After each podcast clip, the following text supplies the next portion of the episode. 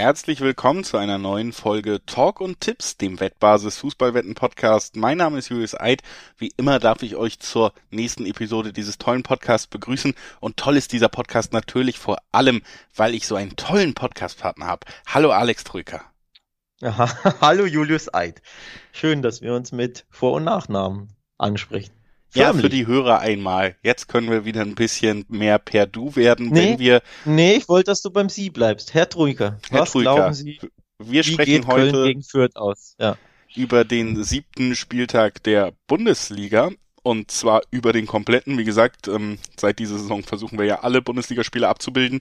Aber es gibt sowohl in England als auch in Spanien solche Kracherduelle, dass wir da auch nicht ganz dran vorbeikommen. Also die runden das Ganze dann hinten raus ab. Auch das kennt ihr.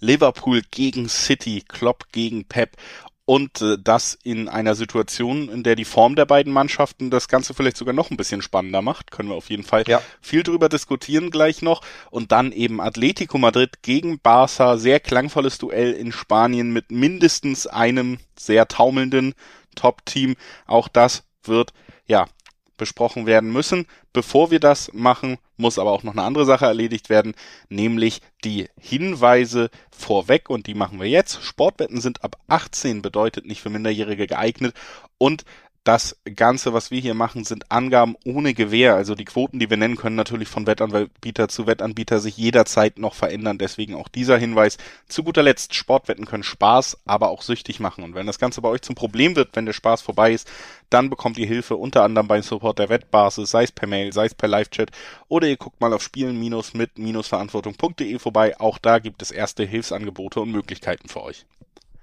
Das war der kleine Disclaimer vorweg, den die meisten Hörer wohl schon kennen. Und jetzt äh, geht es rein in den siebten Spieltag der Bundesliga. Und äh, da haben wir Freitagabend direkt einen richtigen Leckerbissen, um uns von der Champions League so ein bisschen runterzukühlen. Es geht Köln gegen Fürth los. Und ähm, ja, die Kölner weiter was die Ergebnisse angeht, gut unterwegs. Man muss sagen, am letzten Spieltag beim 1-1 gegen Frankfurt, die zweite Halbzeit gerade war meiner Meinung nach eine der schwächsten der Kölner in dieser Saison. Also man hätte dieses Spiel in Frankfurt auch gut und gerne verlieren können. Dass man das aber auch nicht hat, spricht natürlich auch für den guten Weg, den die Kölner weiter unter Baumgart gehen.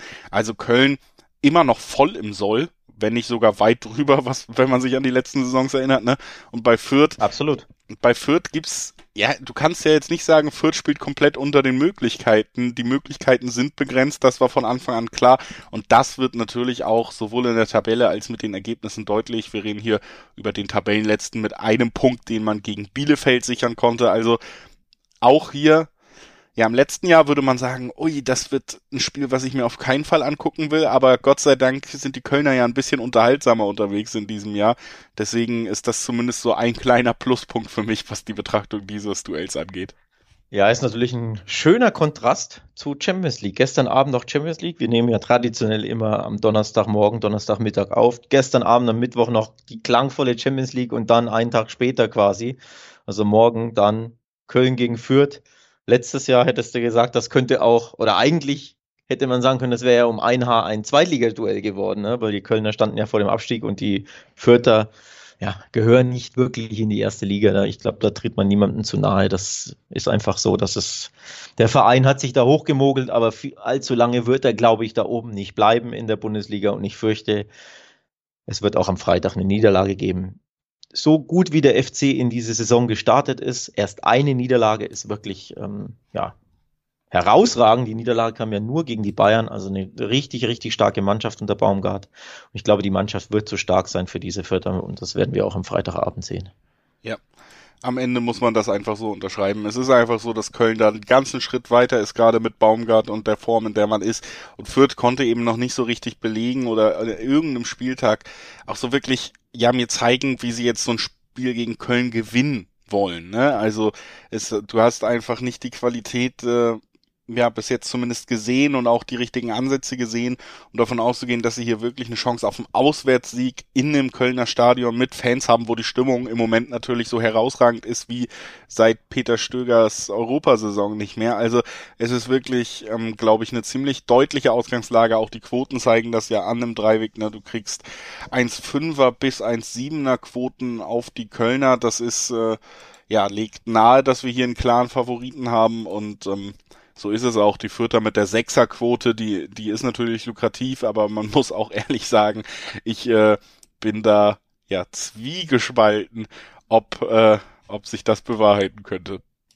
Was den Fürther ein bisschen Mut macht, äh, unabhängig von ihrem Tor gegen die Bayern, dass ja im Stadion gefeiert wurde wie der Sieg, dieses 1 zu 3 in der 87. Das Spiel war sowieso gelaufen, ne? Und immerhin das Tor gegen den Rekordmeister. Wie die Fans das gefeiert haben, ja, war erstaunlich. Also, das ist ein kleiner Mutmacher immerhin gegen die Bayern getroffen. Ein größerer Mutmacher ist aber tatsächlich, dass der FC in jedem Bundesliga bisher Spiel bisher ein Gegentor kassiert hat. Also da sind die Vierter zumindest offensiv, glaube ich, nicht chancenlos. Die werden die ein oder andere Chance bekommen beim FC, da bin ich mir sicher. Und immerhin, vielleicht kann man mal wieder ein Törchen erzielen. Bringt mich auch zu meinem Tipp oder zu einem Tipp, den ich interessant finde. Denn wir sagten ja, der FC ist unser Favorit auf den Sieg. Köln gewinnt und beide treffen 2,80 Quoten. Ja. Finde ich ziemlich interessant. Ich auch. Weiterer Tipp, der vielleicht spannend sein könnte, auch aufgrund der Statistik, dass die Kölner oft späte Tore erzielt haben bis jetzt. Also, dass man äh, sich erst hinten raus durchsetzen konnte, wäre tatsächlich so ein Tipp wie zur Halbzeit steht's unentschieden und Köln gewinnt nach 90 Minuten. Da haben wir sogar 470er Quoten bei 888 Sport zum Beispiel. Also, das Ui. wäre ähm, auch eine natürlich risikoreichere, weil in 45 Minuten klar kann immer ein Tor äh, dann das ganze Ergebnis bei dem Unentschieden umwerfen. Aber wie gesagt, die Statistik, dass Köln nicht wahnsinnig viele Tore, also nur drei in dieser Saison in der ersten Halbzeit geschossen hat, plus eben die wackelnde Defensive 0-0 oder ein 1-1 zur Halbzeit und dann am Ende gewinnt Köln. Also ähnlich deines Tipps, nur noch zeitlich eingegrenzter bringt 470er Quoten. Das Man kann es ja auch Fall. abschwächen, ne? Man kann ja nur die halbe Variante spielen, einfach es steht zur Halbzeit unentschieden. Genau. Da kriegst du auch eine äh, 260, 270. Von daher ist das auch eine Möglichkeit, wenn man ein enges Spiel erwartet und tatsächlich erwarte ich das sogar. Also ich würde jetzt nicht nicht davon ausgehen, dass der FC irgendwie die Vierter 3-0 aus dem Stadion schießt, sondern ich glaube wirklich, das wird umkämpft. Beide werden da Vollgas geben und sich beackern. Denn der FC, auch wenn er gut drauf ist, äh, er tut sich ja trotzdem immer schwer. Und die Siege, ähm, die zwei, die es bisher gab, die waren natürlich sehr, sehr hart erarbeitet und, und ja, da musste man alles in die Waagschale werfen. Von daher erwarte ich wirklich was, ein enges Spiel, aber am Ende sollte es beispielsweise so ein 2-1 geben oder ein 3-1, wo das 3-1 in der 89. fällt. Irgendwie so in die Richtung könnte ich mir gut vorstellen am Freitagabend. Und zur Halbzeit, why not unentschieden? Ja, gehe ich genau so mit und leite schnell über, damit wir wieder ein bisschen Champions League Feeling hier reinkriegen. Alex hat es ja schon so traurig gesagt, dass er das so ein bisschen vermisst hat hier gerade. Jetzt kommen wir zum nächsten Spiel. Das bringt zumindest einen äh, Champions League Teilnehmer mit rein nämlich Borussia Dortmund. Die dürfen nach dem Heimspiel gegen Sporting jetzt auch zu Hause gegen Augsburg ran und ähm, kommen dann, wie gesagt, also da war natürlich auch die Champions League wieder recht nett, dass sie jetzt unter der Woche war, denn normalerweise würdest du mit einem sehr ärgerlichen, sehr uninspirierten 0 zu 1 äh, Niederlage in Gladbach wieder spielen müssen. Jetzt hast du aber unter der Woche ein bisschen Selbstvertrauen tanken können, hast in der Königsklasse 1 zu 0 gewinnen können. Daniel Mahlen konnte sicherlich Selbstvertrauen tanken, weil er nach 522 Spielminuten das erste Tor in Schwarz-Gelb erzielt hat. Also da ist dann manchmal die Königsklasse unter der Woche auch einfach so ein Segen, weil du schnell vielleicht die, die schlechten Ergebnisse des Wochenendes ja. abschütteln kannst. Ne? Ja, gilt aber für die Augsburger leider nicht. Die konnten ihr schlechtes Die konnten in der Champions League nicht gewinnen, nee. Die konnten in der Champions League nicht gewinnen, nee, die konnten auch hier 0-3 äh, in Freiburg nicht abschütteln, sondern tragen das mit rum und tragen das vor allem in, äh, in den Signal Iduna Park, wo aus einem 0-3 ein durchaus höheres Resultat in negativer Hinsicht werden könnte. Wenn Denn Dortmund fürchte, einen Stürmer hätte. So, ja, guter Einwand. Also auch da wieder, wie in der letzten Folge, ob Haaland fit sein wird oder nicht, wissen wir heute noch nicht. Wahrscheinlich weiß man das auch am Samstag um, um 12 Uhr Mittag noch nicht wirklich, ob er auflaufen kann, muss man wirklich den Spielberichtsbogen abwarten, eine Stunde vor Anpfiff. Mit Haaland, wenn er fit ist, wird das für mich eine sehr, sehr klare Sache. Also wirklich, da gehe ich auf Kantersieg fast schon. 3-0, 4-0, 5-0 höher. Ohne Haaland, vielleicht bleibt es bei einem 2-0, 3-0.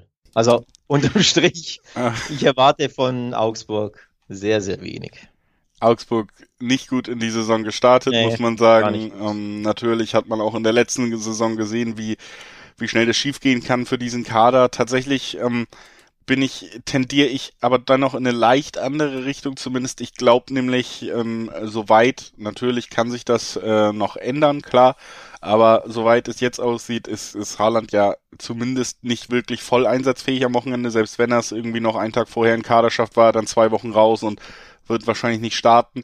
Und ähm, da hat man schon gesehen, dass bei Borussia Dortmund tatsächlich ähm, ja große Probleme offensiv einfach weiter vorherrschen. Und ich glaube auch, dass Augsburg alles darauf anlegen wird. Also du wirst sehr, sehr wenig Angriffe überhaupt von Augsburg sehen, sehr, sehr wenig Ballbesitz. Sie werden da kämpfen und beißen und versuchen, elf Mann in ihren eigenen 16er zu stellen und da irgendwie mit einem 0 zu 0 rauszukommen. Und Borussia Dortmund tut sich damit nicht immer leicht. Und deswegen gehe ich tatsächlich entgegen deiner torreichen Aussicht auf Underwetten, weil ich die auch spannend dotiert finde. Wir haben nämlich für unter 3,5 Tore in diesem Spiel 1,9er Quoten. Wenn wir sagen unter 2,5 Toren, haben wir sogar 3er Quoten. Und ich kann mir, werden jetzt zwei Spiele in Folge von Borussia Dortmund, wo insgesamt ein Tor jeweils gefallen ist. Man hat mhm. 1-0 Gladbach verloren, man hat 1-0 gegen Sporting gewonnen. Und ich glaube eher, dass es äh, oh, gerade ohne Halland wie gesagt, guckt auf dem Spielberichtsbogen nochmal lieber vielleicht, aber gerade ohne Haaland kann ich mir gut vorstellen, dass man hier lange, lange arbeiten muss für die ein oder zwei Siegtore am Ende und dann sind die Quoten fürs Unter tatsächlich, ja, finde ich, doch recht hoch angesetzt dafür, dass Borussia Dortmund ohne Holland eine ganze Menge Offensivpower verliert. Ja, gute, gute Argumente natürlich, klar. Das Problem ist, der FCA ist mit der einen Ausnahme, diesem 1-0 gegen Gladbach, dermaßen schwach in dieser Saison und hat ja auch einige Klatschen kassiert. Gegen die TSG Hoffenheim gab es ein 0-4, gegen Leverkusen ein 1-4, jetzt das äh, 0-3 in, in Freiburg, das macht mir einfach solche Sorgen. Und dann in Dortmund, der, der BVB kann jeden zu Hause überrollen. Und ich glaube auch ohne Haaland können sie. Also nochmal ein wir reden ja von einem 3-0, das wäre ja jetzt kein außergewöhnliches Ergebnis. Wir müssen ja nicht wie die Bayern ja, 6-0, 7-0 Da können wir so uns gewinnen. dann ja aus unter 3,5 auch noch einigen. Genau, da wäre das 3-0 ja sogar dabei. Äh, und trotzdem wäre es torreich und ein lockerer Sieg. Ähm, auch ohne Haaland ist das einfach möglich, weil, wie gesagt, mein vorherrschender Eindruck ist, der FCA ist einfach viel zu schwach. Natürlich erwarte ich sie auch sehr, sehr defensiv und destruktiv. Aber nur wenn man so ins Spiel geht, heißt ja nicht, dass es erfolgreich sein wird für die, für den FCA. Ich würde tatsächlich gerne reflexartig aufs, aufs ähm, Handicap gehen, auf den Handicap-Tipp. Problem ist, das Minus 1 ist nicht sonderlich lukrativ. 1,60 gibt es auf dem BVB, Stand heute. Ja, für, für eine Kombi-Wette reicht das natürlich, aber man wünscht sich schon bei einem Handicap höhere, höhere Quoten, muss man schon auch sagen. Also, ja, vor allem, weil die Dortmunder Abwehr jetzt auch nicht klar gemacht hat, dass sie auf keinen Fall ein Standard-Tor kassieren oder so. Und sobald genau, sie das genau. Tor kassieren, müssten sie selber drei schießen, um Handicap zu bekommen und das dann bei der Quote, das ja. ist so ein bisschen schwer, ne? Genau, genau. Also ich würde gerne noch abwarten, ob Haaland spielt und, und wenn er dann spielt, äh, gehe ich safe aufs Handicap. Ohne ihn ja, würde ich wahrscheinlich auch drauf gehen, aber die Quote ist nicht so gut. Aber unterm Strich, um das abzuschließen, für mich trotzdem mit oder ohne Haaland, völlig egal. Klarer Sieg BVB, 2-0, 3-0, so 4-0, so in die Richtung. Gute Aussagen hier von Alex Trücker, freut mich zu hören. Und äh, jetzt gehen wir weiter zum dritten Spiel in unserer Liste. Das ist Hertha BSC gegen Freiburg. Ein Spiel, was ja nicht unbedingt so viel Tore verspricht. Freiburg auswärts. Ich muss sagen, dieses 3 zu 0 gegen Augsburg am vergangenen Wochenende war in der ersten Halbzeit vor allen Dingen enorm überzeugend. War natürlich aber auch ein ganz besonderes, emotional aufgeladenes Spiel, Abschiedsspiel des Stadions. Man hat gesehen, wie das den Verein, die Fans, den Trainer mitgenommen hat und abgeholt hat. Dann auch diese emotionale Kulisse. Das hatte sicherlich auch Einfluss darauf, dass man da so gut durchgegangen ist. Jetzt, ähm, ja, aber auch natürlich mit der Hertha, man muss es ehrlich sagen, ein Gegner, der ganz nah am Abgrund taumelt, der ganz nah an der Trainerentlassung taumelt. Hier nochmal der kurze ja. Hinweis vielleicht auch auf wettbasis.com. Da gibt's natürlich auch immer die aktualisierte Übersicht über Quoten, welcher Trainer zuerst gehen muss. Und äh, ohne nachzugucken würde ich vermuten, wenn ihr auf wettbasis.com geht, werdet ihr Paul Dardai relativ weit oben in dieser Liste sehen. Und das liegt natürlich Und auch... Und Weinziel höchstwahrscheinlich auch. Ja, und das und Christian Streich wahrscheinlich nicht. Ne? Also das ist vielleicht der große Unterschied zwischen den beiden Mannschaften in diesem Aufeinandertreffen. Wie gesagt, Hertha gegen Leipzig absolut desolat. Wir haben ja jetzt auch gegen, also Leipzig eigentlich alle Ergebnisse, auch jetzt unter der Woche gegen Brücke in der Champions League. Wir haben ja gesehen, dass Leipzig überhaupt nicht diese überragende Spitzenmannschaft ist, gegen die du so auftreten musst. Und das war schon ein Offenbarungseid in der Form. Wie gesagt, ich glaube, wir sehen hier nur noch die letzten Züge einer Trainerära und ein, zwei Niederlagen noch, bis er endlich gehen darf. Ja, wahrscheinlich äh, die eine Niederlage, die jetzt gegen Freiburg folgt. Um da ich schon mal meinen Tipp äh, vorher zu nehmen, vorwegzunehmen. Ich riskiere es einfach mal. Die Quoten sind übrigens super ausgeglichen, muss man auch noch kurz erwähnen. 280 auf, auf Hertha, ähm, im Schnitt natürlich 340 das, das Remis, dann noch eine normale Quote und dann 260 auf Freiburg und besagte 260 im Schnitt halte ich für super lukrativ. Natürlich immer ein bisschen riskant, Freiburg away. Meistens sind sie zu Hause wesentlich stärker als aus, auswärts. Ähm, es ist ein bisschen ein riskanter Tipp, aber ich finde die Quote super lukrativ dafür, ja, dass der SC Freiburg einfach die viel bessere, homogenere Mannschaft ist, die als Mannschaftsgefüge funktioniert und die, Achtung, und das hat vielleicht immer noch nicht jeder auf dem Zettel, die noch ungeschlagen ist als eine von zwei Bundesligamannschaften. Ja. Nur zwei Bundesligamannschaften sind ungeschlagen. Die zweite wird natürlich jeder erraten, der FC Bayern München. Und dann kommt schon der SC Freiburg. Und die haben bei dieser Katastrophenhärte eine 260er Quote. Das kann man schon mal anspielen. Ja, Absolut, ich finde die Höhe auch total interessant und es geht hier ja nicht nur darum, dass Freiburg äh, sowieso im, im Vergleich die bessere Mannschaft ist. Du hast Mannschaftsgefüge gesagt, ich glaube, das ist das ganz große Stichwort einfach. Hertha ist ja, irgendwie komisch immer noch auf dem Papier zusammengestellt. Der Plan der Sommertransfers wird weiterhin nicht klar und es funktioniert auch auf dem Platz nicht und der Trainer ist ja in jeder, jedem Interview, in jeder Pressekonferenz so nah an der Verzweiflung, dass der Sportdirektor im Nachhinein eine Erklärung rausgeben muss, was das eigentlich bedeutet hat. Also das sind schon wirklich ganz schwarze Zeiten wieder in der Hauptstadt und dann hast du auf der anderen Seite dieses super funktionierende Team und die müssen halt nicht unbedingt herausragend spielen, sondern ganz ehrlich, sie müssen das Geschenk dieser Hertha in dieser Situation halt annehmen, dass sie hier ähm, weiter ja siegreich sein können. Und ganz ehrlich äh, nie also ist es für mich wirklich auch sehr sehr unwahrscheinlich, dass die Hertha hier auf einmal das Ruder rumreißt und wirklich gewinnt und ähm, dann finde ich die Quoten auf den Freiburg-Sieg tatsächlich auch sehr lukrativ. Du hast hier ja auch eine Mannschaft, die alles ganz ordentlich kann mittlerweile. Ne? Im Ballbesitz ist es in Ordnung, gerade zu Hause natürlich besser. Du hast gute Flankenspieler, du hast gute Abnehmer dann in der Mitte und du hast vor allen Dingen eben auch Standardstärke auch noch zusätzlich. Und wenn Freiburg in der Lage ist, hier einen Treffer zu erzielen, dann dürfte das Ding gegessen sein, weil Hertha ja auch überhaupt nicht dieses Selbstbewusstsein und Selbstverständnis hat, um nach einem Rückstand nochmal zurückzukommen nach diesen letzten Ergebnissen und Tagen. Und ähm, für mich auch sehr deutlich und da natürlich eine wahnsinnig spannende Quote, ja. Vor allem, wir haben über möglicherweise das letzte Spiel ähm, von Dada gesprochen. Es bietet sich natürlich an, jetzt ist Länderspielpause nach diesem Spieltag, nach diesem Wochenende. Also sollte auch der FCA da mächtig unter die Räder kommen beim BVB, was ja nicht unwahrscheinlich ist, und sollte die Hertha erneut verlieren gegen Freiburg, kann, kann ich es mir sehr gut vorstellen, dass einer der beiden Trainer, vielleicht sogar beide, tatsächlich in der Länderspielpause fliegen, weil sich das einfach anbietet, dass ne, ein neuer Coach da zwei Wochen oder bis zu zwei Wochen mit seinem neuen Team arbeiten kann. Und ich glaube, Dardai ist sehr, sehr gefährdet, wenn das in die Hose geht gegen den SC Freiburg. Er wurde ja von Bobic eh schon mehr oder minder angezählt.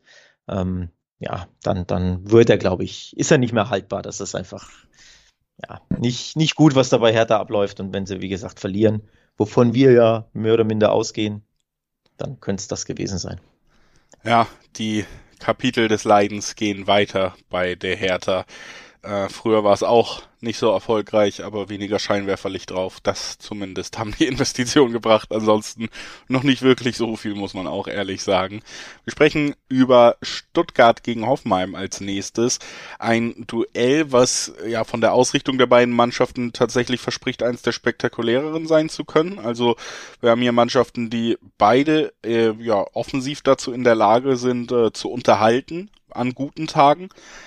Problem ist bei beiden Mannschaften so ein bisschen, es ist nicht unbedingt hundertprozentig vorhersehbar, wer wann einen guten Tag haben wird. Stuttgart ist in dieser Saison tatsächlich ja auch deutlich schwächer, was die Ergebnisse angeht, unterwegs als zum Start in die letzte Saison und ähm, hat erstens Verletzungsprobleme gerade, zweitens natürlich weiterhin all diese internen Querelen, die der Verein eigentlich seit Jahren mitbringt. Auf der anderen Seite hast du Hoffenheim, ist, man kann es nicht oft genug sagen und das ist eigentlich auch, eigentlich müssen wir Hoffenheim aus unseren Besprechungen rausstreichen, weil es überhaupt keinen Sinn macht, in, der Vor in einem Vorschau-Podcast immer zu sagen, keine Ahnung, wie die spielen, so ungefähr, ne? Ja, Hashtag Wundertüte, ne? Ja. Gegen, gegen Wolfsburg wieder mal bewiesen. Zu deinem Unglück, deine Wölfe haben bei, bei Hoffenheim verloren und du sagst es ja nicht kommen. Du warst ja davon völlig geblitzt, wurdest du. Ähm, aber auch da wieder, es hat sich bewahrheitet, diese Hoffenheimer sind unberechenbar. Die können jeden immer mal wieder, vor allem zu Hause, 3-1, 3-0, 4-1 schlagen. 0-0 haben sie auch immer mal drin, wo nichts passiert, aber sie können auch gegen jeden verlieren. Grüße an Schalke letzte Saison. Ne? Ähm, Hoffenheim ist und bleibt eine Wundertüte und das ist für mich überhaupt das, das Spiel der Wundertüten. Stuttgart gegen, gegen Hoffenheim. Ich habe Stuttgart gegen ähm, Bochum über die vollen 90 Minuten letztes Wochenende geschaut. Im Nachhinein frage ich mich, warum ich das getan habe. Der VfB hat mich dabei tatsächlich sehr, sehr enttäuscht. Ich hatte ja prognostiziert, wenn ich mich nicht täusche, dass äh, Stuttgart gewinnt in Bochum. Aber davon war wenig zu sehen. Die Leistung fand ich nicht gut und ja, das führt auch dazu, dass ich auch bei diesem Spiel nicht wirklich prognostizieren kann, wie es ausgeht, weil die beiden Mannschaften absolute Wundertüten sind. Absolut. Also, weil ich sag mal, privat, so wenn wir nicht sagen würden, wir wollen zu jedem Spiel einen Tipp abgeben, wäre das vielleicht ein Spiel, wo ich sagen würde, davon halte ich mich fern, weil es so schwer ja. vorherzusehen ist. Es gibt so ein paar naheliegende Tipps, aber die sind halt nicht sonderlich lukrativ. Ne? Also, dass beide Teams treffen, ist sehr naheliegend für mich weil wir eben zwei Mannschaften haben, wo man sich nicht 90 Minuten auf eine stabile Abwehr verlassen kann und auf jeden Fall auch äh, Teams, die ja offensiv Lust haben mitzuspielen. Nur ist das Problem dann halt auch, dass auch beide Teams treffen nur mit 1-4er Quoten bewertet wird, weil das Szenario halt wirklich sehr wahrscheinlich ist. So, also es gibt hier nicht so diese diese eine Quote, die mich wahnsinnig anspringt. 1-4er Quote mhm. zum Beispiel da, das das wäre so ein bisschen ja am unteren Bereich dessen, was ich noch interessant finden würde. Und ich halte es halt zumindest für sehr wahrscheinlich in diesem Duell. Aber Dreiweg oder so ist für mich tatsächlich hier auch raus, einfach weil es äh, so schwer vorherzusagen ist. Normalerweise würde ich bei solchen Spielen ja traditionell, wie du weißt, aufs Unentschieden gehen. In dem Fall lohnt sich das tatsächlich sogar, weil die Quoten teilweise über oder bis zu 4-0 springen. Ich glaube, Betway hat aktuell die, die Bestquote auf dem deutschen Markt mit einer Viererquote aufs Remis. Ich finde das sehr, sehr interessant bei diesem Spiel, wo es keinen klaren Favoriten gibt, wo sowieso die beiden Quoten fast identisch sind auf beide Spielaufgänge, äh, Ausgänge, also Stuttgart Heimsieg und, und Hoffenheim Auswärtssieg. Finde ich super interessant, aufs Unentschieden zu gehen, aber ich würde meine Hand dafür nicht ins Feuer legen, weil, ja, sowohl der VfB kann 2-1 gewinnen, als auch Hoffenheim kann 2-1 gewinnen oder 3-1. Aber für mich Unentschieden tatsächlich die Tendenz, ähm, ja, die, die, die am deutlichsten für mich vorhersehbar ist. Tore auf beiden Seiten würde ich auch sagen, kann ich mir sehr gut vorstellen. Ja, beide sind eher dafür bekannt, Stärken nach vorne zu haben und hinten ein bisschen Lachs zu agieren. Aber grundsätzlich, Wundertütenfußball gibt es da in Stuttgart. Ja, denke, das kann man so zusammenfassen und ähm, einfach direkt zum nächsten Spiel weitergehen. Wolfsburg betrogen um den Champions League Sieg. Spielt ja, man, man hört es in deiner Stimme, wie sehr dich das auch noch mitnimmt, dieser das ist ja, generell ein sehr, Wolfsburg gegen Gladbach ist für mich ein sehr emotionales Spiel auf beiden Seiten. Auf Wolfsburger Seite die Frage, was hat der Schiedsrichter sich gedacht, den Wölfen den Champions League Sieg gegen Sevilla streitig zu machen. Auf Gladbacher ja. Seite die Frage, wieso sind nicht fünf, sechs Spieler von denen an diesem Wochenende gesperrt, Herr Eitekin? Aber naja, Schiedsrichter können ja nicht immer richtig liegen, ist dann halt so, ne? Ist dann halt so, ja. Ja, man merkt schon, da bist du emotional dabei bei diesem Spiel. Das, das gefällt mir. Ja, also ich sag mal, aus persönlicher Präferenz äh, würde ich natürlich gut finden, wenn die Wölfe die Fohlen reißen. Aber ähm, ja, Einzelspiel bei dir, ne? Hm? Samstag 15.30 hast du das als Einzelspiel laufen. Ist das ja, korrekt? Natürlich. Ja. Ich habe ja. alles abgesagt. Bis dahin. Von jetzt an. um mich vorzubereiten. Ähm, nee, es ist aber tatsächlich eigentlich ein spannendes Spiel, muss man sagen, dank des letzten Wochenendes und dank des Verlaufs so ein bisschen, weil Wolfsburg eben verloren hat gegen Hoffenheim und dann auch noch, äh, ja, jetzt so ein unter der Woche, wie gesagt, sehr intensives Spiel gegen Sevilla sich geliefert hat und äh, da am Ende auch nicht belohnt wurde, also auch mit ja so ein bisschen Frust vielleicht jetzt aus dieser Woche natürlich rauskommt. Und auf der anderen Seite hast du Gladbach, die es endlich geschafft haben zu gewinnen und das gegen die verhassten Dortmunder in einem natürlich sehr emotionalen Spiel, in einem, man muss auch sagen, nicht sehr schönen Spiel, weil es einfach von so vielen Nicklichkeiten geprägt war, von einer schwachen Schiedsrichterleistung geprägt war. Ähm, deswegen vielleicht kein guter Gradmesser, um die spielerische Qualität der Gladbacher jetzt wahnsinnig in den Himmel zu loben, aber man muss halt festhalten, sie konnten ein Ergebnis einfahren, was sicherlich zumindest motivationstechnisch großen Auftrieb geben wird. Ja, absolut. Ähm, man hat auch gesehen, die Gladbacher waren enorm emotionalisiert bei Roses Rückkehr und das hat sich wirklich von den Rängen aufs Spielfeld transportiert, fand ich. Das konntest du wirklich merken. Ähm, das, das war eine Monstermotivation für, für die Gladbacher da gegen ihren Ex-Coach anzutreten. Und die Leistung war, war gut, der Borussia. Das muss man schon auch mal festhalten. Also unabhängig von allem drumherum, das war endlich mal wieder eine gute Leistung, den BVB zu schlagen musst du auch erstmal schaffen, auch wenn du natürlich in, weiß ich nicht, 70 Minuten in Überzahl warst oder so. Trotzdem gute Leistung und ich glaube, das wird den Gladbach einen Auftrieb geben. Vorteil Gladbach ist, konnten sich eine Woche ausruhen. Die Wolfsburger jetzt dieses schwere Spiel gegen Sevilla gehabt, diesen kleinen äh, emotionalen Rucksack dieses bescheuerten Elfmeters mitgenommen. Die Leistung war auch übrigens für mich und für dich, glaube ich, auch überraschend gut gegen Sevilla. Wir hatten ja beide auf den Sevilla Auswärtssieg getippt. Unterm Strich, glaube ich, leistungsgerecht war das 1 zu 1, aber trotzdem hat mich die Leistung der Wölfe überrascht. Wenig zugelassen, in, bei, dem, bei der einen Chance da eiskalt agiert, auch wenn sie glücklich zustande kam, aber die Leistung war gut, aber eben Ne, Doppel, Doppelbelastung ein bisschen spielt eine Rolle. Ich sehe dementsprechend Conclusio keinen Wölfe-Sieg in diesem Spiel.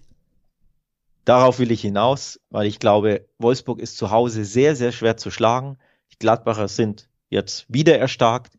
Für mich spricht viel auf für ein Unentschieden bei dem Spiel. Ja, absolut. Gehe ich komplett mit, einfach weil Wolfsburg sich in einer sehr schweren Phase befindet, dass äh, die ja auch viele Teams kennen, nämlich einfach diese ja, Europanächte unter der Woche, die dann teilweise einfach auch äh, sehr viel Emotionen einfach ja. auch jetzt ja natürlich logischerweise. Du du wirfst alles rein, der Spielverlauf äh, ist gut für dich, du äh, versuchst bis zur letzten Minute zu kämpfen, dann noch der Ärger über das Unentschieden, dann natürlich viel weniger Regeneration für die Knochen als jetzt die Gladbacher. Auf der anderen Seite die Mannschaft, die eben gerade so ein bisschen Aufwind bekommen hat und zumindest, davon kann es ja aufgehen, wieder alles reinwerfen wird. Ne? Du hast gemerkt, dass äh, diese Mannschaft eben kämpferisch dazu in der Lage ist mitzuhalten. Und das werden sie ja jetzt auch wieder beweisen wollen nach einer Woche Pause. Und das ist so eine ganz unangenehme Situation für Wolfsburg, dass ich auch mitgehe, dass ich hier nicht damit rechne, dass Wolfsburg gewinnt tatsächlich, also auch in die die Richtung tendiere ich auch. Ähm, der naheliegendste Tipp wäre tatsächlich das Unentschieden, aber wenn man ein wenig äh, ruhiger das Ganze angehen will, Herr nur erwähnen, dass es auf äh, X2, also beide Ausgänge, wo Wolfsburg nicht gewinnt, gibt's immer noch Hochquoten bis Richtung 1,8, also 1,78 oder so. Das ist ja immer noch ganz in Ordnung dafür, dass man dann quasi alles abdeckt, was wir uns vorstellen können, nämlich alles außer den Wolfsburg-Sieg. Das sei noch erwähnt, dass die doppelte Chance da auch durchaus anspielbar ist noch. Finde ich, finde ich auch tatsächlich gut. Ich habe auch auf die doppelte Chance geachtet, weil ich mir dachte, ja, wenn Wolfsburg müde wird, so ab der 70. und es steht 1 zu 1, warum soll da nicht einmal ähm, irgendein Gladbacher entwischen? Vielleicht der frisch eingewechselte Hermann oder Stindel bekommt einen Elfmeter oder steht einmal Gold richtig und dann, ob verdient oder nicht, sei dahingestellt, aber dann gewinnt Gladbach einfach irgendwie 2 zu 1. Kann ich mir tatsächlich sehr, sehr gut vorstellen, ohne die Leistung der Wölfe grundsätzlich schmälern zu wollen oder zu sagen wollen, ich glaube, die verlieren, weil sie nicht gut sind. Nee, gar nicht glaube, super enge Spiel, aber hinten raus kann halt immer mal das eine Tor mehr fallen. Ne? Auch unglücklich, wie man jetzt gegen Sevilla gesehen hat. Von daher finde ich die doppelte Chance, auch aufgrund der Quoten 1,70 ist der Schnitt ziemlich lukrativ, zumindest für, ähm, ja, für einen schönen Wettschein mit Samstagmittag, äh, Nachmittag spielen. Ja. Also 1,70 X2 nehme ich tatsächlich auch mit. Dann sind wir uns da einig und ja, können weitermachen einig. mit der Mannschaft, die ja, ich glaube, in der Champions League für das Ergebnis gesorgt hat, über das sich in Deutschland am meisten gefreut wurde. Leipzig. Leipzig hat verloren gegen Brücke ähm, und damit auch weiter klar gemacht, huiuiui, da, da ist wirklich noch eine Menge Arbeit vor den Leipzigern. Ich fand das ähm, Interview von Jesse Marsch nach dem Spiel tatsächlich sehr interessant, wo er ja sehr deutlich gesagt hat, dass die Mannschaft, dass er nicht verstanden hat, warum die Mannschaft sich nicht an seinen Plan gehalten hat, dass man die Kontrolle verloren Oha. hat. Hm? Oha. Oha, oha, sag ich nur. Ja, also das sind ja immer schon so erste Anzeichen. Solche Interviews führst du nicht, wenn du eigentlich mit der Gesamtsituation zufrieden bist, sondern das sind schon deutlich gesendete Warnsignale von, von Trainern dann. Wie gesagt, man hatte jetzt tatsächlich natürlich dieses positive Erlebnis gegen die Hertha, aber dann und da sind wir quasi beim Spiegelbild von dem, was ich bei Dortmund gesagt habe, kann die Champions League auch grausam sein, nämlich dieses 6 zu 0 in der Liga eigentlich vergessen machen, weil man sich blamiert, mhm. in Anführungszeichen, gegen den belgischen Vertreter in der Königsklasse, 2-1 gegen Brügge verliert. Jetzt geht's gegen Bochum, das heißt, die Rollen sind natürlich trotzdem enorm klar verteilt bei diesem Aufeinandertreffen, aber man muss zumindest äh, äh, ja erwähnen, dass wir hier weiterhin über Leipzig reden, was weit, weit weg ist von dem Nagelsmann Leipzig der letzten beiden Jahre. Auch da muss man aber mildernde Umstände gelten lassen bei Leipzig. Auch da gab es Elfmeterpech. In dem Fall bekamen sie keinen blöden Elfmeter gegen sich, sondern haben einen Elfmeter, der für mich einer war, nicht bekommen in der Schlussphase, der zum 2 zu 2 hätte führen können. Ähm, habe die Situation nicht mehr genau im, im Hinterkopf, aber es war irgendeine fand ich eine klare Szene, wo es eigentlich Elfer Leipzig geben muss. Also schon auch Pech, natürlich eigenes Verschulden, wenn du nach früher Führung, und die Führung musste ja eigentlich Sicherheit geben, ne? Den Leipzigern, dann noch 1 zu 2 gegen Brügge verlierst, bist du natürlich selbst schuld, aber eben auch ein bisschen Elfmeterpech wieder. Ja, aber die Champions League ist da ziemlich schonungslos, klar, ne? da kommst du nicht mal mit äh, davon, ähm, wie vielleicht in der Bundesliga schon eher. Kurioserweise völlig unaffektiert davon, von dieser Heimpleite gegen Brügge, die Quoten in diesem Spiel. 1,22 beträgt der Schnitt auf den Heimsieg gegen Bochum. Quoten sind ziemlich niedrig und sie fallen aktuell sogar, wenn ich das hier richtig interpretiere. Überrascht mich ein bisschen, also dass sie natürlich Favorit sind, klar, aber dass die Quoten eher fallen, obwohl sie gerade verloren haben im Heimspiel gegen Brügge, wo sie auch der klare Favorit waren. Schon ein bisschen kurios. Ja, kann man auf jeden Fall so sagen. Ich bin, äh, ja, aber im Endeffekt ist es ja trotzdem so, dass ich natürlich da bei der Einschätzung mitgehe, dass wir hier einen am Ende ein Spiel haben, wo Leipzig der klare Favorit ist und ich glaube auch, sie werden als Sieger vom Platz gehen, einfach weil die individuelle Qualität dann bei diesen Aufeinandertreffen dann doch zu hoch ist. Es wird andere Spiele geben, es wird Mannschaften geben, die ja vielleicht auch eigentlich nicht Leipzigs Niveau in Anführungszeichen sind, äh, was die Kaderqualität angeht, die's, die ihnen in dieser Saison, wenn sie weiter in der Verfassung bleiben, das Leben richtig schwer machen werden. Ich glaube, in der Verfassung wird es auch schwer, um die Top 4 damit zu spielen. Es wird auf jeden Fall ein Kampf werden, aber ja, Bochum ist wahrscheinlich nicht dieser Stolperstein, so, so blöd das klingt. Der Aufsteiger wird da, glaube ich, trotzdem gegen, gegen dieses Team einfach chancenlos sein. Was man sagen kann, ist, dass hier unter 3,5 Tore in diesem Spiel 1,8er Quoten bringt zum Beispiel, ähm, kann ich mir eigentlich nicht vorstellen, dass wir hier so ein Torfestival sehen wie gegen die Hertha. Drei Tore wäre ein 2-1, wäre aber auch ein 3-0 noch mit abgedeckt.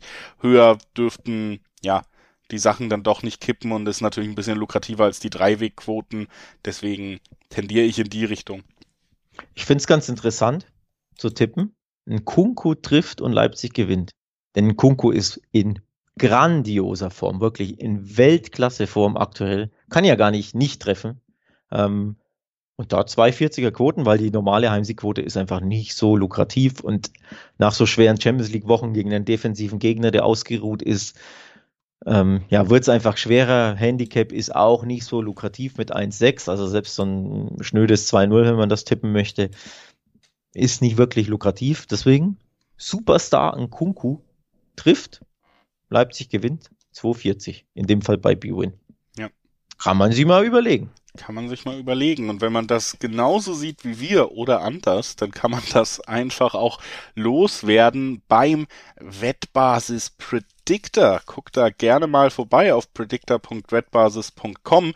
Könnt ihr euch gratis registrieren und dann einfach eure Picks zu jedem Match auswählen und äh, dann gibt's quasi Punkte einfach für diese für diese Tipps und am äh, Ende des monatlichen Rankings kann man sogar echt Geld gewinnen. Also eine ganz coole Sache. Wie gesagt, gratis registrieren kann man sich da auf predictor.wettbasis.com wollten wir euch mal nahelegen, dass es da auch dieses Angebot gibt, kann man zum Beispiel ja auch einfach alle Tipps dieses Podcasts umsetzen, um sich am Ende ganz entspannt den Monatssieg zu sichern. Wäre ja auch eine Möglichkeit. Ist das so, ja? Das Bin mir nicht so. ähm, wir geben ja nur Tipps für Tipps. Also äh, ne? also Hinweise, wo mal eine spannende Quote ist, ob man jetzt alles übernehmen sollte, muss ja trotzdem jeder für sich selbst wissen, welches Bauchgefühle bei welchem Spiel hat. Ne? Aber vielleicht, wenn es einer ausprobieren will, kann das gerne machen. Das Dann bitte aber auch, wenn man gewinnt, bitte auch hier auf äh, Social Media mir Bescheid sagen. Ed Alex Troika ganz normal und dann hier, ich möchte einen Cut vom Sieg, ja. Richtig. Äh, also da wird dann Alex dafür sorgen, dass ihr die, die, den PayPal-Pool findet, in den so Wettgewinne nach diesem Podcast äh, geteilt werden. Ich habe aber ja nicht mitmachen dürfen, ne? Das ist ja das, muss man ja auch, ja. Bitte? Ist ja wie immer, der, wir dürfen ja nicht mitmachen. Genau. Deswegen ja äh, nutzt das vielleicht aus, dass äh, der große Alex Trüger da außen vor ist und ihr vielleicht dann doch eine Chance habt. Und Lass uns mal drüber sprechen, wer eine Chance hat im Duell zwischen Mainz und Union Berlin. Zwei Mannschaften, die ich tatsächlich ja, auf der Stärkeskala ähnlich einordne. Wir haben die Mainzer unter Bo Svensson, die ja ähnlich für das stehen, für das auch Union Berlin in den letzten beiden Jahren stand, nämlich für ja überraschend erfolgreichen Fußball, wenn man überlegt, wo die Mannschaften herkommen, aber eben vor allen Dingen durch mannschaftliche Geschlossenheit, durch eine klare Idee, durch eine klare Spielphilosophie. Das zeichnet beide Mannschaften aus. Mainz äh, habe ich am letzten Wochenende eigentlich sogar mehr zugetraut. Die haben ja gegen Leverkusen am Ende knapp verloren. Ich habe gedacht, Leverkusen liegt den Mainzern noch besser. Aber natürlich ist es an sich, wenn man Kader, Budgets und so vergleicht, keine, Schon äh, keine Schande für Mainz, knapp zu verlieren gegen Leverkusen. Dennoch kommt man jetzt mit der Niederlage, ähm, hat aber wieder ein Heimspiel jetzt gegen Union Berlin. Bin da auf jeden Fall gespannt, weil wie gesagt, das sind Mannschaften, die ich, die ich sehr ähnlich einschätze, was, was ihre ja. Fähigkeiten und Stärken angeht. Absolut. Ähm, ich sehe einen, also für mich ein Duell normalerweise auf Augenhöhe mit zwei kleinen Vorteilen von Mainz. Der eine ist der offensichtliche, das Heimspiel. Und der zweite ist, dass Union am Donnerstag in der Conference League ran muss und die Mainzer komplett ausgeruht sind. Und vor allem bei der Art des Fußballs, die beide Mannschaften spielen, laufen, kämpfen, rennen, pressen, Vollgas geben. Wenn dir da einfach aufgrund der Doppelbelastung die 10% im Tank fehlen, gegen eine Mannschaft, die einfach immer 120% Vollgas gibt, wie Mainz und das Svensson, kann es eben dazu führen, dass du ganz knapp den kürzeren ziehst, ohne dass du viel schlechter warst oder, na, ne, sondern einfach, dass du halt, ja, in der einen Szene, dass dir da ein paar Prozent fehlen, dann verlierst du irgendwie 0-1 oder 1-2. Also ich neige sehr, sehr stark, um nicht zu sagen, um zu 100 Prozent auf X, äh, 1x doppelte Chance, weil ich mir beides gut vorstellen kann. Duell auf Augenhöhe heißt natürlich unentschieden immer möglich mini, mini Vorteil in zweierlei Hinsicht für Mainz. Deswegen 1x für mich der logische Tipp bei diesem Spiel. Auch ein sicherer Tipp, finde ich. Aber, ja, warum sage ich das aber? 1,29. Die Quote nur auf 1x, also einfach nicht lukrativ. Leider. Da muss man sich einfach mal festlegen und sagen, das wird ein Heimsieg. Dann gibt's zwei Einserquoten auf Mainz und dann haben wir das im Sack. Genau. Wenn man, wenn man, ja, wenn man so selbstsicher ist wie du, Richtig. Also ich könnte mir nur das Unentschieden auch gut vorstellen, weil sich die Teams grundsätzlich, finde ich, auf Augenhöhe begegnen. Aber klar, Doppelbelastung, Heimsieg Main, äh, Heimspiel Mainz, die zu Hause super stark sind, die grundsätzlich ja super stark sind und das Svensson und eben diese Zweierquote, das sind triftige Gründe, auf den Heimsieg zu tippen. Ja, vor allen Dingen auch noch, muss man auch noch sagen, sehen wir nicht so Peak Union Berlin des letzten Jahres, so Hinrunde letzten Jahres, fand ich, war die stärkste Phase, die sie bis jetzt in der Bundesliga hatten. Davon sind sie wieder so ein bisschen ab, auch gerade in diesem Modus sind sie auch nicht komplett unterwegs. Ne? Nichtsdestotrotz erst eine Niederlage in der Bundesliga. Ja, aber auch sehr viele ja. Unentschieden. Also, es genau, waren jetzt auch nicht viele Siege.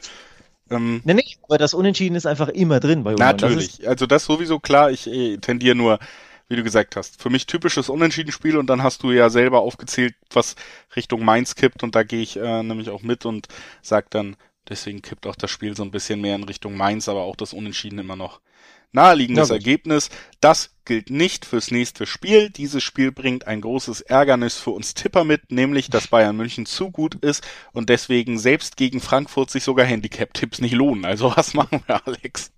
Was machen wir? Jede Woche stellst du mir diese Frage und jede Woche kramen wir in den Quoten, um irgendwas Lukratives zu finden. Bei Bayern-Spielen generell, aber natürlich besonders bei Heimspielen des FC Bayern. Ja, normalerweise würde man sagen, boah, die Frankfurter, die könnten da schon mal ein bisschen, ne? Man erinnert sich an ein 5-1, nachdem, glaube ich, Kovac entlassen wurde. Die Frankfurter können die Bayern schon ärgern, aber diese Bayern, die so stark sind, fürchte ich, kann aktuell so ziemlich niemand ärgern. Vielleicht der FC Liverpool oder so, aber das war es dann auch schon. Deswegen leider, leider, liebe SGE-Fans, ähm, die uns da draußen natürlich zahlreich zuhören, das wird ein Bayern-Heimsieg und ich fürchte, der wird auch recht klar. Ja, der Punkt ist ja auch einfach, Frankfurt ist weder so gut drauf, wie wir es jetzt in den letzten beiden Jahren ein bisschen gewohnt waren. Also sie sind weit von dieser Topform entfernt, müssen sich unter Glasner noch finden. Dazu kommt, es ist ein Auswärtsspiel, Heimspiel wäre auch nochmal vielleicht was anderes. Und dann eben Bayern in dieser Form. Man muss also standardmäßig drei plus zu null irgendwie und das ohne dass man das Gefühl hat, dass sie sich bis jetzt richtig anstrengen. Also es wird eigentlich Zeit für diese Spiele gegen Liverpool, ähm, City, etc. Denn man muss mal wieder sehen, wie Bayern sich misst mit anderen Teams, die ungefähr ihr Level haben. Im Moment hat man wirklich das Gefühl, sie spazieren von Sieg zu Sieg. Es ist ganz schön ja, deprimierend oder beeindruckend. Das kommt immer auf den Blickwinkel an, aber eins von beiden ist es, glaube ich, für jeden, der es, äh, diesen Sport beobachtet. Dennoch sage ich so ein bisschen, äh, bei den Quoten wird es vielleicht ein bisschen interessant, weil ich habe manchmal das Gefühl, man lässt sich ein bisschen zu sehr davon mitreißen, ähm, wie das Ganze jetzt bei den Bayern torreich ausgeht. Deswegen hast du halt so Sachen wie unter 4,5 bringt immer noch 1,75er Quoten. Und jetzt sag, ja, also ein 3-1, ein 4-0 ist ein klarer Sieg gegen Eintracht Frankfurt und äh, man muss, glaube ich, jetzt nicht davon ausgehen, dass Woche für Woche sieben, acht Tore in Bayern spielen fallen. Deswegen ist das im Moment so ein bisschen mein Go-To-Move, sagen wir auf diese Unterwetten zu gucken, wo haben wir eine Schnittmenge zwischen, das sind schon relativ viele Tore, aber die Quote ist noch relativ lukrativ, weil ich einfach glaube, Bayern wird nicht Woche für Woche 5, 6, 7, 0 jetzt gewinnen. Das halte ich dann doch für ein bisschen übertrieben. Deswegen ist das so meine Richtung, in die ich tendiere. Ich habe was anderes rausgesucht, was mir auch ziemlich gut gefällt, weil die 2 ist vorne. Thomas Müller trifft jederzeit, einfach im Spiel, unabhängig vom Spielausgang, 250 bei Bwin und Müller trifft und Bayern gewinnt 2,70. Weil, warum spreche ich Müller an und nicht Lewandowski? Ja, logisch, weil es keinerlei Sinn macht, auf Lewandowski trifft und Bayern gewinnt zu tippen.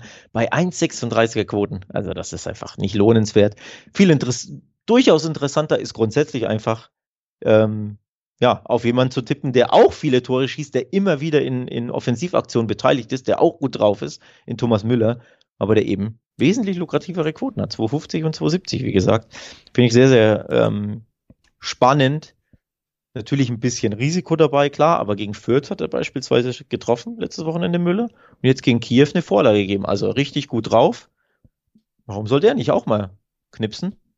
Nimmt ja. man eine gute Quote. Ja, und wie gesagt, also es ist ja auch immer so ein bisschen die Suche nach der Quote, wenn Bayern spielt, richtig, weil, richtig. weil eigentlich ist das Ergebnis natürlich im Moment irgendwie ja.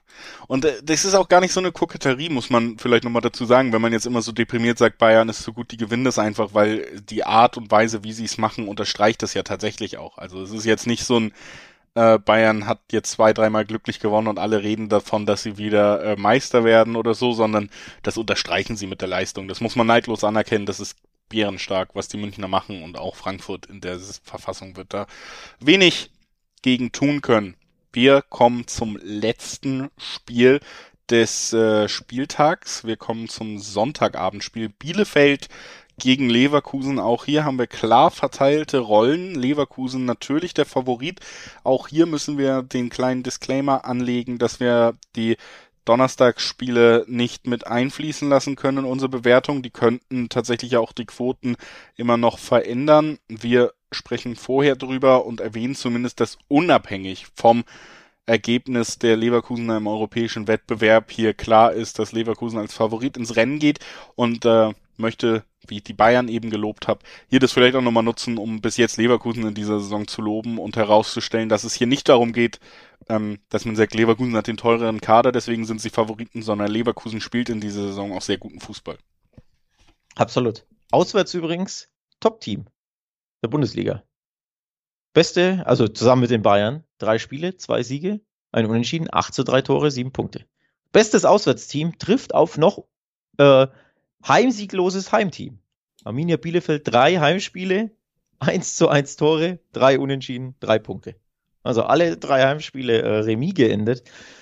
Deswegen einfach mal hier Wahrscheinlichkeitsrechnung. Ich schließe das vierte Un äh, Unentschieden aus, der Bielefelder.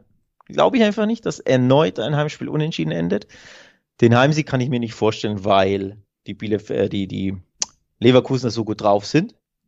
Sprich, bleibt nur noch ein Tipp, eine Möglichkeit übrig im Dreiweg. Auswärtssieg Leverkusen. Und der ist, äh, ist halt jetzt hier der ja, Moment, wo man sagt, das lohnt sich dann von der Quote her eben auch noch. Ne? 1,7er Quoten auf Leverkusen, das ist halt noch äh, absolut anspielbar im Gegensatz jetzt zum Bayern-Spiel, wo wir natürlich die 1,1er Quoten oder so außen vor lassen, um irgendwas rauszusuchen, was vielleicht irgendwie auf einem Schein Sinn macht zumindest. Aber mit diesen 1,7er Quoten auf Leverkusen fährt man da, glaube ich, schon ganz gut. Also man kann hier den klaren Favoritentipp abgeben, ist über 1,5 dabei, finde ich tatsächlich eben auch was die Quote angeht, völlig in Ordnung und äh, gehe bei deiner Einschätzung auch mit. Ich, ich glaube, dass Leverkusen hier am Ende gewinnen wird. Es könnte sein, dass Bielefeld an einem guten Tag da einen sehr schweren Kampf liefert, dass es kein hoher Sieg ja. wird, aber ähm, es wird am Ende ein Sieg sein und der ist, wie gesagt, im Dreiweg dann mit 1-7 beziffert. Ja, ich glaube, umkämpft wird es auf jeden Fall, weil dafür stehen die Bielefelder ja genauso ähm, unter Coach Kramer. Ähm, sind einfach schwer zu schlagen zu Hause. Sowieso noch nicht verloren und erst ein Gegentor kassiert. Also das, das wird schon, da wird sich Leverkusen schon ein bisschen die Zähne ausbeißen müssen, aber ich glaube, am Ende werden sie, um in der Metapher zu bleiben, den Biss haben, um ähm, Bielefeld zumindest das eine Tor mehr einzuschenken. Auf keinen Fall. Also hohen Sieg kann ich mir wirklich nicht vorstellen. Auch da wieder Doppelbelastung, dann wird ein bisschen rotiert, etc. Du bist ein bisschen müde. Das spielt einfach eine Rolle, während Bielefeld ne, sich ausruhen kann und Vollgas geben wird und zu Hause einfach sehr unbequem ist. Also ich, enges Spiel erwarte ich, aber unterm Strich am Ende sollte Leverkusen dieses, zumindest dieses eine Tor mehr erzielen oder halt so ein, ja, 2-0 Pflichtsieg oder so, kann ich mir auch gut vorstellen. Ja, also es gibt gute Gründe, vielleicht nicht aufs Handicap zu gehen, auch wenn man denkt, hier sind die Rollen klar verteilt und äh, man muss es, wie gesagt, auch nicht, weil es im Dreiweg durchaus anspielbar ist. Das also so ein bisschen das Fazit zum Aufeinandertreffen von Bielefeld und Leverkusen, dem letzten Bundesligaspiel, über das wir heute sprechen. Über den Bundesligaspieltag sprechen nicht nur wir für die Wettbasis, sondern natürlich auch die Kollegen bei Beidfüßig, dem YouTube-Format von der Wettbasis. Diese Woche mit Blick auf den siebten Spieltag auch wieder ein illustrer Gast dabei. Thomas Doll ist äh, da, spricht über die möglichen Ausgänge des siebten Spieltages und wenn ihr gerne die Meinung des ehemaligen Dortmund-Trainers, äh, man lasse es sich auf der Zunge gehen, ähm, anhören wollt, dann schaltet doch mal ein, YouTube-Wettbasis, beidfüßig heißt das Format, wollen wir euch hier auch nochmal ans Herz legen, bevor wir zweifüßig, beidfüßig zusammen äh, die Liga wechseln. Neun Spiele Bundesliga haben wir ja schon im Kasten. Zweifüßig, beidfüßig, was ist das denn? Ja, ich wusste nicht genau, was jetzt richtig ist. Ich habe einfach beides gesagt und gehofft, niemand äh, spricht mich an, weil wir sind ja nur ja. zu zweit und eigentlich ja. sind wir ja Partner und der andere will den anderen nicht schlecht aussehen lassen. Da habe ich mich vielleicht geirrt, aber ja. wir gehen jetzt richtig. nach England, Alex. Und äh, das tun wir, weil da ein absolutes Topspiel eben auf dem Programm steht. Ein Spiel, das äh, ja mich auf jeden Fall hypt schon im Vorfeld, auch weil, wie gesagt, die letzten Ergebnisse irgendwie nochmal nahelegen, dass es sehr, sehr attraktiv werden könnte. Es ist das Spiel zwischen Liverpool und Manchester City. Du bist ja auch deswegen gehypt, erzähle ich einfach mal ein bisschen aus dem Nähkästchen, weil Liverpool in Porto glänzend und easy hoch gewonnen hat und weil Man City bei PSG verloren hat. Sprich, du wetzt die roten Messer sozusagen. Ja. Hast ja ein kleines äh, ne, Softspot für, für Liverpool. Der ein oder andere Stammhörer weiß das ja vielleicht. Ab und zu hört man es ja raus. Und in diesem, auf dieses Spiel habe ich auch richtig Bock. Also ich glaube, für Liverpool, ja, Liverpool hat eine gute Chance, dieses vielleicht leicht angeschlagene, angenockte City sogar zu besiegen. Und das wäre ein absolutes Statement im Meisterschaftskampf für, für die Reds und für Jürgen Klopp. Seit Liverpool und City aufeinandertreffen, wenn es auch eben Klopp gegen Pep heißt, gab es auch tatsächlich eigentlich nur in der letzten absolut verkorksten Saison von Liverpool ja ein schlechtes, wirklich schlechtes Ergebnis in Enfield für Liverpool. Ansonsten, bis auf die Klatsche im letzten Jahr, die übrigens auch äh, ja wieder mal im Saisonverlauf passend einfach sehr unglücklich gekippt ist innerhalb des Spiels für, für Liverpool, ähm, gibt es eigentlich nur ja, Ergebnisse, die auch Mut machen in der Vergangenheit, wenn es eben gerade Heimspiele von Liverpool sind gegen City. Dann, wie du gesagt hast, Liverpool er macht im Moment Freude, weil sie eben in der Verfassung sind, die wir jetzt seit langer Zeit nicht mehr so gesehen haben, weil die letzte Saison so super schwer war, weil so viele Spieler verletzt waren. So langsam hat das Team auch wieder dieses Selbstbewusstsein und diesen, diesen offensiven Drang, der einfach Gegner niederringt, ohne dass es jetzt fußballerisch vielleicht ansatzweise irgendwie immer die Klasse eines Manchester City Ballbesitzspiels hast. Aber diese, diese Wucht, der Wille, das Selbstvertrauen, das ist wieder so klar ersichtlich, was diese Mannschaft in den besten Jahren so besonders gemacht hat und was City richtig wehgetan hat in den besten Jahren. Jetzt haben wir bei City gesehen, ja, auch ein bisschen schwer einzuschätzen, weil eigentlich kommen sie natürlich mit einem 1 zu 0 Sieg, einem sehr überzeugenden Sieg gegen Chelsea. Also gegen eine Mannschaft, die wir auch als absoluten Titelfavoriten in dieser Saison gesehen haben. Jetzt aber die Niederlage gegen PSG, wo man eben gesehen hat, gut, da hat tatsächlich das erste Mal in dieser Saison, wie wir es öfter prognostiziert haben, auch einfach der Stürmer gefehlt. Ne? Die Torgefahr am Ende. Und ja. äh, Grüße an Bernardo Silva, zwei Meter vor dem leeren Tor. Ne? Das Und war die, die Latte ge gefummelt da den Ball. Ja. ja. ja also, Luke de Jong hätte den auch nicht gemacht, der ist Stürmer. Aber ansonsten wahrscheinlich sehr, sehr viele andere Stürmer. Ja. Also Aguero wahrscheinlich schon. Das ja, Aguero wahrscheinlich schon. Kann ja, oh, um zurück zum Spiel. Ein Must-View-Game vielleicht das Spiel schlechthin, das sich jeder Fußballfan, finde ich, am Wochenende live anschauen muss, egal auf welchem Wege, ob mit Pay-TV oder geht in die Kneipe oder wie auch immer. Das muss man sehen, dieses Spiel, finde ich. Absolute Top-Teams auf Augenhöhe. Plus, man kann auch sehr schwer prognostizieren, wie es ausgeht, weil auch ein bisschen Wundertütenspiel, finde ich, zumindest in den letzten Jahren. Es gab unter anderem ein 5-0 Man City in den letzten Jahren, ein 4-3 für Liverpool, ein 3-1 für Liverpool, ein 4-0 für City und ein 4-1 für City. Ja. Darunter eben besagtes 4-1 letztes Jahr in Enfield, ne? du hast es ja ein, eingangs angesprochen. Also auch dieses Spiel, da kann alles passieren. Du wirst Tore haben, du wirst Drama haben. Ähm, ich freue mich sehr drauf und um mal so ein bisschen zur Prognose zu kommen. Ich tue mich schwer, das zu prognostizieren. Verliert City zwei Topspiele hintereinander in einer Woche binnen fünf Tagen, Julius?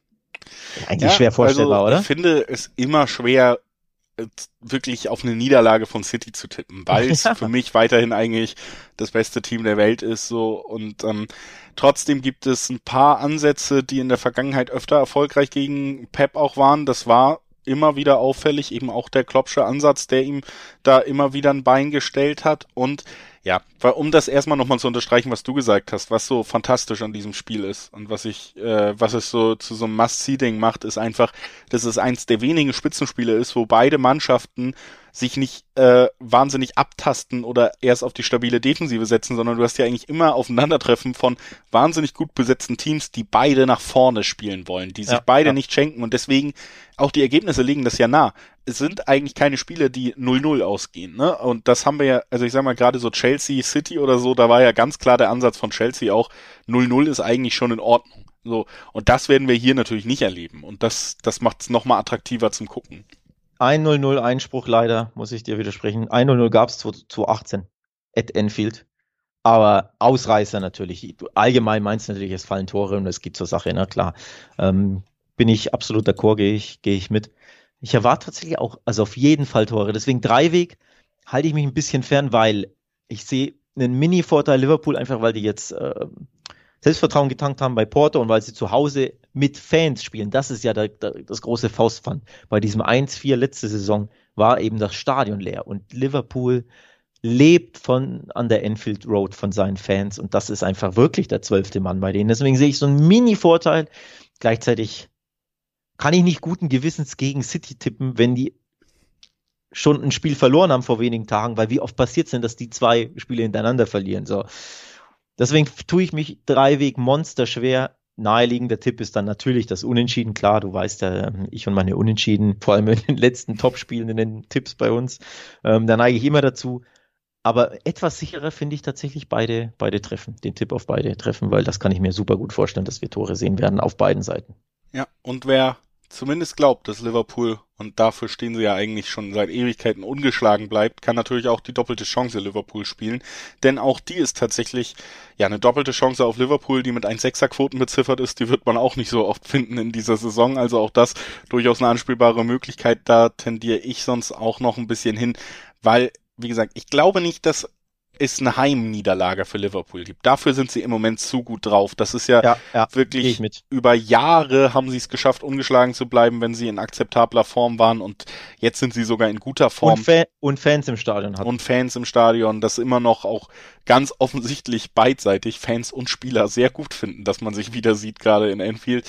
Ähm, auch Trainer natürlich, der das perfekt bedienen kann, der ja auch ganze, also das muss man ja Klopp ja auch zugestehen, sind vielleicht softe Faktoren, aber Klopp kann so ein ist einer der wenigen Trainer, die wirklich so ein Publikum auch irgendwie benutzen und orchestrieren kann, um ein Spiel auch noch in seine Richtung zu lenken. Ne? Und ähm, da wird Feuer sein, da wird's hoch hergehen und die doppelte Chance Liverpool, also dass Liverpool hier zumindest einen Punkt mitnimmt und weiter ungeschlagen bleibt übrigens in der Saison, sind sie auch noch. Ähm, das, das kann ich mir schon gut vorstellen. Ja, wir haben ja noch gar nicht thematisiert, dass es das äh, Topspiel Erster gegen Zweiter ist. Liverpool ist ja aktuell Erster, weil noch ungeschlagen. Als ja einzige Mannschaft der Premier League. Das ja. finde ich persönlich sehr kurios. Muss man einfach nochmal her hervorheben. Erst sechs Spieltage und City, Chelsea und Man United haben einfach schon verloren. Hm. Das finde ich persönlich einfach wirklich kurios. Liverpool noch ungeschlagen. Also das ist auch, auch allein schon ein Grund da, vielleicht auf den Liverpool-Tipp zumindest zu neigen. Einen sehr großen Grund, sind, finde ich, die Quoten. Haben wir auch noch nicht angesprochen, möchte ich noch vollständigkeitshalber loswerden. Zwei 90er Quoten gibt es teilweise auf den Liverpool-Tipp zu Hause mit Fans an der Enfield Road. Das findest du nicht so häufig, so eine hohe Quote ja. auf Liverpool zu Hause. Also das allein, dieses Value, ist so interessant, finde ich, dass müsste man fast auch, wenn man sagt, boah, kann ich mir schwer vorstellen und gegen City erneut tippen, alles berechtigt, aber 92er Quote ist so ein gutes Value, dass man es fast schon riskieren muss, finde ich. Zumindest kann. Das auf jeden Fall. Oder zumindest kann. Ja. Und äh, ja, also man merkt, wie wir drüber reden und so. Wir freuen uns auf jeden Fall sehr, sehr auf dieses Spiel. Und ähm, ich habe das Gefühl tatsächlich, auch wenn Alex mit dem Herzen dabei sein dürfte, freut er sich vielleicht nicht so sehr auf das nächste Spiel. Das es ist, ist sehr korrekt. Auch, ja, namentlich eines der größten Duelle in Spanien. Natürlich noch der Klassiko, der drüber steht, aber ansonsten Atletico Madrid gegen Barca und ja, wie steigen wir am besten ein? Alex, mit der Frage, ist denn äh, der Trainer noch Trainer überhaupt am Wochenende? Was glaubst du? Donnerstag Mittag 12 Uhr schlägt das jetzt gerade und Stand jetzt ist er noch Trainer. Äh, die Frage kannst du mir gerne morgen, äh, heute Abend nochmal stellen und morgen nochmal stellen und vielleicht auch am Samstag. Es könnte sein, dass ich eine andere Antwort habe. Man weiß es einfach nicht. Ich persönlich glaube, das wird sein Endspiel. Jetzt gegen Atletico. Auch da wieder Gruß an die Länderspielpause, die bevorsteht. Das bietet sich da einfach an, den Trainer zu wechseln, vor allem wenn du davor ein Negativerlebnis hast und wenn du dieses Spitzenspiel jetzt am Wochenende verlierst, war es das, glaube ich, endgültig für Kuhan. So. Also er ist maximal unter Druck in diesem Spiel. Vielleicht kann er seinen Job retten, wenn er gewinnt bei Atletico. Bin mir nicht so sicher, dass das klappt. Ja, gelinde gesagt. Aber wenn Barca dieses Topspiel, dieses äh, Druckspiel verliert, ist Kuman, glaube ich, Geschichte. Also dieses Spiel, glaube ich, wird er noch bekommen. Auch weil es natürlich so nah dran ist am Champions League Spiel am Mittwochabend. Ne? 0-3 bei Benfica, das wirkt einfach nach. Das war die zweite heftige Klatsche. Barca ist enorm angeschlagen. Und all das sollte man bei seinen Tipps ein bisschen im Hinterkopf haben. Ja, also es ist vor allen Dingen auch einfach so, Barca hat halt wirklich wenig gezeigt, wo ich jetzt sage, ich rechne den wirklich Chancen aus gegen Atletico Madrid, weil wenn du eins brauchst gegen Atleti, dann ist es ja auch einfach eine geschlossene Mannschaftsleistung, Überzeugung mhm. in allen Aktionen, weil du weißt ja, es wird sehr ungemütlich, es wird sehr körperlich, du wirst äh, gequält werden in diesem Spiel und natürlich brauchst du Überzeugung, um solche Spiele zu gewinnen. Auch als Spitzenmannschaft. Nur so kannst du ähm, so eine Mannschaft wie Atletico Madrid überwinden. Das ist ja auch der Ansatz von Simeone. Und diese Überzeugung sehe ich bei Barca nicht. Gerade unter äh, Koman eben noch jetzt. Äh, das Ganze wirkt so wackelig, so angeschlagen. Ich bin weiter der Meinung, ich habe es hier im Podcast öfter gesagt, dass der Kader nicht so schlecht ist wie die Ergebnisse und die Spiele gerade, aber diese Kombi irgendwie aus dem großen Bruch, den internen Querelen, dem Trainer, der anscheinend ja mehr als angezielt ist, auch mittlerweile öffentlich, das, das scheint in dieser Mannschaft nicht zu funktionieren. Und ähm, wenn wir über einen Trainerwechsel sprechen irgendwann bei Barca und vielleicht über eine spannende Trainerwahl, mal abwarten, wer da äh, kommen wird, dann, dann sehe ich auch immer noch relativ positiv in die Richtung, zumindest, ja, man wird nicht komplett abstürzen in dieser Saison. Also schon äh, Champions League Platz in der Liga, äh, alles im Bereich des Möglichen. Aber solange die Situation so ist wie jetzt, sehe ich Atletico auch als klaren Favoriten diesem Spiel. Die Frage bei Atletico ist für mich immer so ein bisschen, ich stelle sie einfach dir als Spanien-Experten direkt auch weiter. Wie realistisch ist es denn, dass es, also ein Atletico-Ergebnis ist für mich eigentlich immer ich traue Barca den Sieg nicht zu, also wird's ein 0-0 oder schafft's Atletico irgendwie ein Tor zu schießen? Und das ist so ein bisschen die Frage, die ich mir auch bei Atletico gerade stelle, ob, ob sie ausnutzen können, wie wackelig Barca ist oder ob es ein 0-0 wird. Ähm, beide übrigens, muss man auch sagen, so, so sehr man Barca kritisiert oder die, die, die schwere Lage anspricht, beide ziemlich wackelig, grieselig unterwegs, muss man auch einfach noch aus Atletico-Sicht thematisieren. Es gab mit Ach und Krach ein 2-1 beim AC Milan unter der Woche, aber warum? Weil sie irgendwie 60, 50 Minuten in Überzahl waren und in der 97. Minute in den duseligen, also dusselig, auch, aber duselig im Sinne von Glück gehabt, Handelfmeter bekommen haben bei Milan, dadurch in der 97. Äh, per Elfmeter das 2-1 erzielt haben. Das war davor alles nicht so prickelnd und nochmal richtig viel Glück gehabt bei diesem Sieg und davor am Wochenende bei Deportivo Alaves beim Tabellenletzten, der noch keinen einzigen Punkt gesammelt hatte, 0 zu 1 verloren. So, also um ein Haar hätten sie auch eine Horrorwoche fast schon gehabt. Ja, den äh, Auftaktspiel in der Champions League hat ja Atletico auch nicht gewonnen, 0-0 gegen Porto, auch da enttäuscht. Also auch Atletico hat richtig, richtig Probleme, aber im Wander sind sie halt einfach eine Maschine. Und das ist halt das. Also mindestens unentschieden gehen ja die Spiele im Wander quasi immer aus. Also meistens gewinnen sie natürlich mit Ach und Krach oder irgendwie, weil sie halt kaum Tore zulassen. Also im Wander Metropolitano ist Atletico noch viel unbequemer, als sie sowieso schon immer sind. Und dann dieses angeschlagene, kriselnde Barca. Ja, das wird schwierig. Letztes Jahr übrigens gab es eine Niederlage für Atletico zu Hause. Eine einzige. Das zeigt schon auf, ja. das wird schwierig. Das wird sehr schwierig. Das wird zu schwierig für ein Barca in diesem Zustand, sag ich. Für mich ähm, ist das Spiel hier ein Tipp auf Atletico im Dreiweg.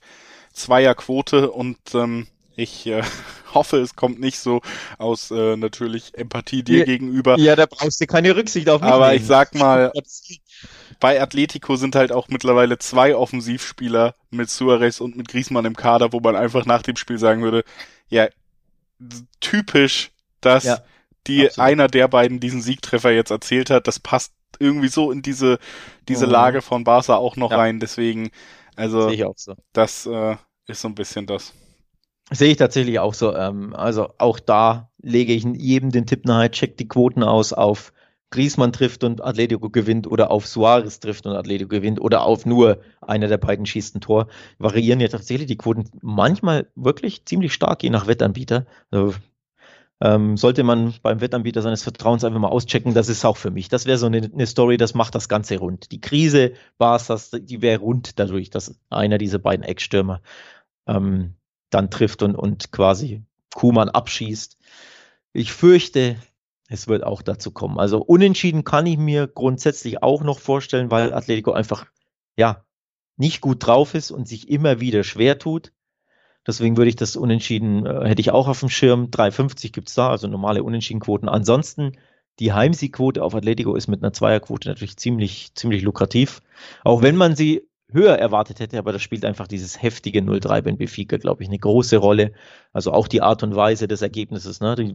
das scheppert einfach, dass es erneut 0-3 verloren aus, aus Barca Sicht. Ich glaube, das beeinflusst natürlich die Tipper und die, die Bookies sehr, dass es nur Zweierquoten auf Athletik gibt. Nichtsdestotrotz, sobald die zwei vorne ist, ist das lukrativ. Ähm, ich kann es niemandem übel nehmen, da auf Atletico zu tippen. Gut, also die Absolution ist erteilt vom Basel-Weltchef Alex Trüker.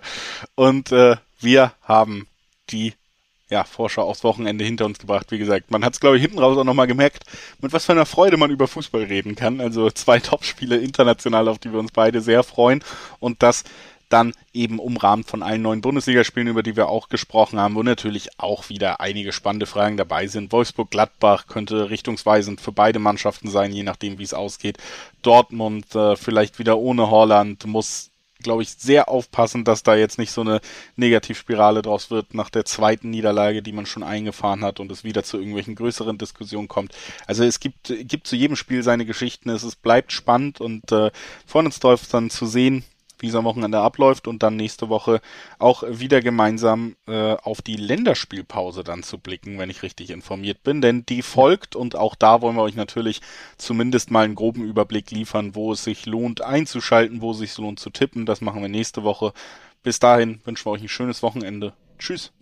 Tschüss.